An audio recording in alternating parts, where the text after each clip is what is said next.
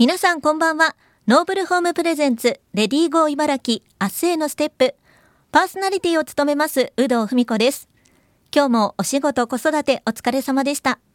少し前まで抜けるような青空でしたが、最近は穏やかな水色の空を見かけるようになりました。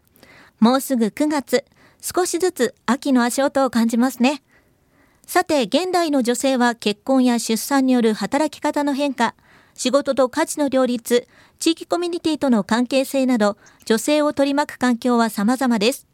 そこでこの番組では、女性が生き生き働ける社会になるために、リスナーの皆さんの不安や悩み、疑問などを専門家の意見を交えながら一緒に考えていきます。お仕事や家事の合間にほっと一息つきながら、働く女性の未来について一緒に考えてみませんか？さて、今回のテーマも男性の育休取得についてです。今回も認定 NPO 法人フローレンス前田康平さんにオンラインでお話をお伺いします。前田さんよろしくお願いします。お願いします。前回の放送では前田さんが実際に育休を取得されて感じたことなどをお伺いしましたが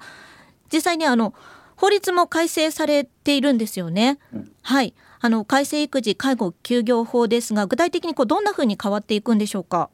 はい。えっと、ポイントは、はい、あの2つあるかなというふうに思ってまして、1つは男性の産休というのが取れるようになったということですね。はい、あの産休っていうと、なんか変な感じがしますが、はい、あの実はフランスでもある制度でして、その育休っていうと、なんかすごく長く取らなきゃいけないから無理なんだって言って、あの職場で取れない人たちがたくさんいるっていうことなんですけれども、はい、この産休制度というのは、あの2週間っていう単位で取ることができます。ですので、あのまずはここからみたいなところで、あのより気軽にあの取れるようになった。で、保証内容っていうのもより充実しているので、経済的な負担なども、まあ、よりなくなっていくっていうようなことで、あのまあ、取らない理由はもうないですよねっていうふうになったのが1点目ですね。はいで、2つ目が、えっ、ー、と、義務化っていうとなんかちょっと強い言葉に聞こえるんですけれども、うん、2023年からなんですが、えー、1000人を超える、えー、従業員がいる企業は、えっ、ー、と、そのえー、企業のですね、男性育休の取得状況というのを公表する義務が課せられるようになりました。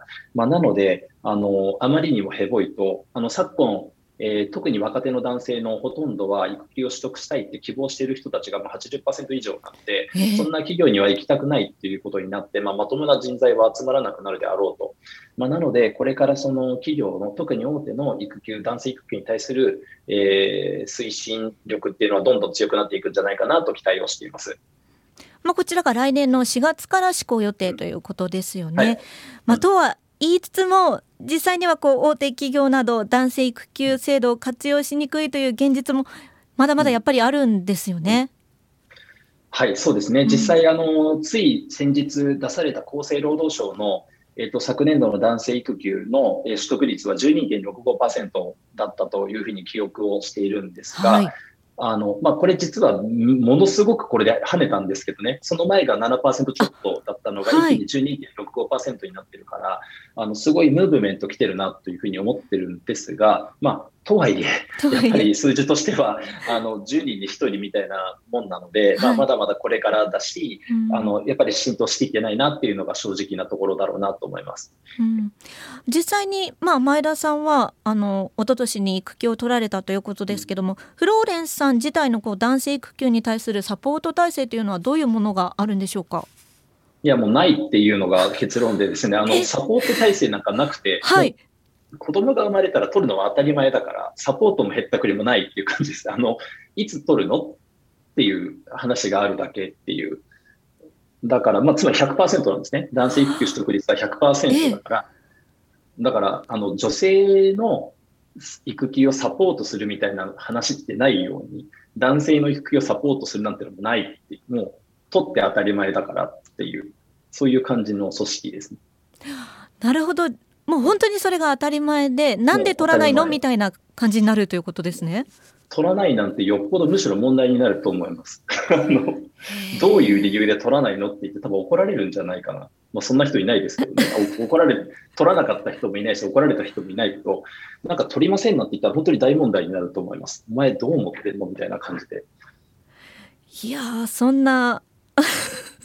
フローレンさんはそんな状況なんですね。はい、えー、あの本当に驚きですけども著書の中には、まあ、いろいろその男性が育休を取得できないことによるデメリットなども書かれていて、まあ、産後うつについても書かれてましたよね。はい、はい、そうですね。あのまさに今本当に悲しいことですがあの日本の妊婦さん3000 3000産後含めてだから妊産婦ですよねの方々のあの死亡する理由で最もいいのは自殺ですので、でそれが産後うつっていうものに引き起こ、産後うつっていうものが原因で引き起こされていて、でその原因っていうのは、そのまあ、産後のホルモンバランスの急激な変化っていうのは、まあ、どんな女性にも必ず起こるものだと。っていうものに加えて、あの、ちゃんとそれを支えるパートナーとか家族が近くにいないっていうのが大きな要因として挙げられています。うん、まあ、ですので、やっぱり第一義的にそばにいるべきはパートナーなんじゃないかなというふうに思うんですが、まあ、それが現状、この男性育休っていうもののさっきの取得率の話がありましたけれども、うん、そのそばにいられる率があまりにも少なすぎるっていうのが、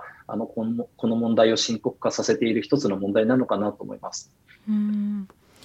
そうですね。また、あの男性の産後うつというものもあるんですよね。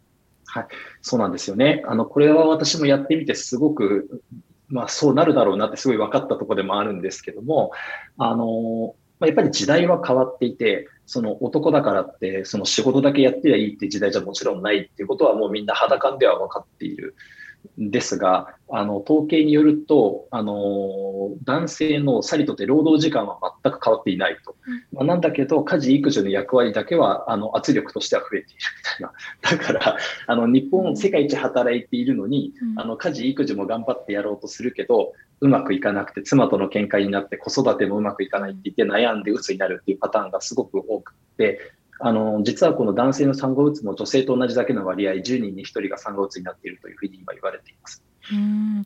前田さんもなんか実際そんな感じになったっておっしゃってましたよね。いや、もうなりましたね。あの、やっぱり妻との喧嘩も増えましたし、うん、あの、これは赤ちゃんによって個体差はあると思いますけど、うちの娘は本当に寝なくって、うん、あの、寝不足ってやっぱりすさまじい、